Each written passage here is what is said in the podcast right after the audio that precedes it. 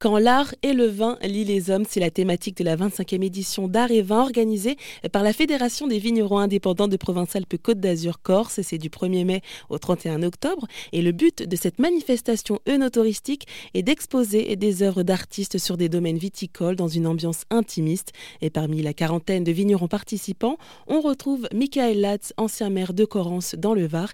Il n'en est pas sa première participation et pour lui, c'est toujours un plaisir. Moi, en tant que vigneron, j'ai toujours euh, beaucoup aimé, j'ai beaucoup euh, participé à des, à visiter des musées, visiter des, expositions. Euh, l'art est quelque chose qui m'intéresse parce que ça permet de, les artistes sont des gens qui sont souvent des sensibilités exacerbées et nous permettent de voir le monde comme il est ou comme il pourrait devenir. Donc, pour moi, L'expression artistique est une façon comme une autre d'essayer de mieux comprendre le monde et de mieux se comprendre soi-même.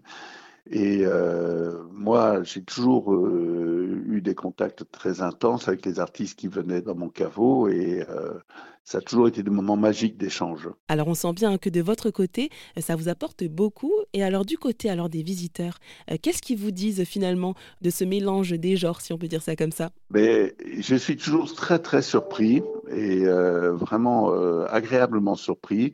Bon, chaque année on fait un genre de vernissage, alors c'est toujours très couru.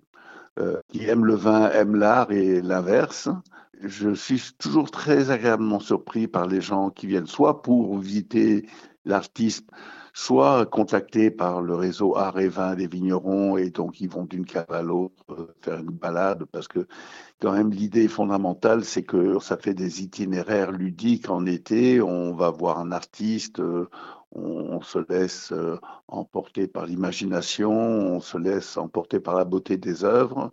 Ça fait des belles balades en été. En tout cas, les visiteurs prennent le temps euh, de ce moment où ils sont dans un caveau, un moment un peu coupé de, de la réalité du monde, euh, un moment un peu magique d'apprécier les deux choses. À Révin, c'est donc de mai à octobre et pour plus d'informations, rendez-vous sur rzn.fr.